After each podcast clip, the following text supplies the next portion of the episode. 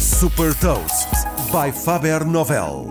Sou a Sandra Lucas Ribeiro da Faber Novel e vou falar de uma solução que transforma objetos em fonte de dados e partilhar uma curiosidade. Hot Toast.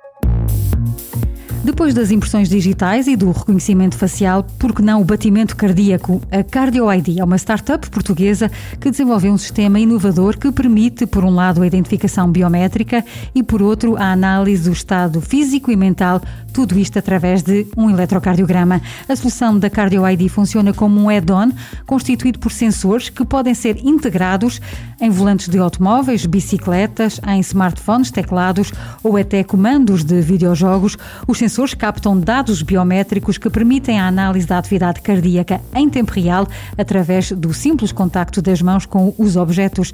Além de permitir identificar uma insuficiência cardíaca, por exemplo, é possível também personalizar a experiência do utilizador, uma vez que é possível identificar estados emocionais. Com base nesta solução tecnológica, a startup desenvolveu um produto, o Cardio Wheel, um sistema de assistência à condução na estrada que registra a atividade cardíaca através do contacto com o volante para detectar sonolência, problemas de saúde cardíaca e a fazer o reconhecimento da identidade biométrica. Os dados são apresentados num dashboard que permite monitorizar frotas de automóveis e enviar alertas de imediato quando o condutor apresenta sinais de fadiga ou stress. Nascida de um projeto de doutoramento do Instituto Superior Técnico, a Cardio ID foi fundada em 2014 e até o momento a startup captou um investimento de 225 mil euros.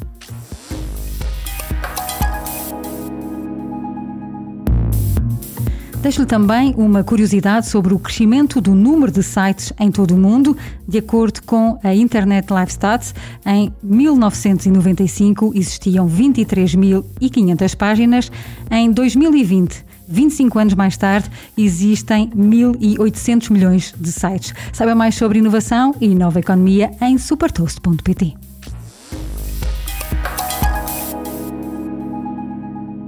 Super Toast é um projeto editorial da Faber Novel que distribui o futuro hoje para preparar as empresas para o amanhã.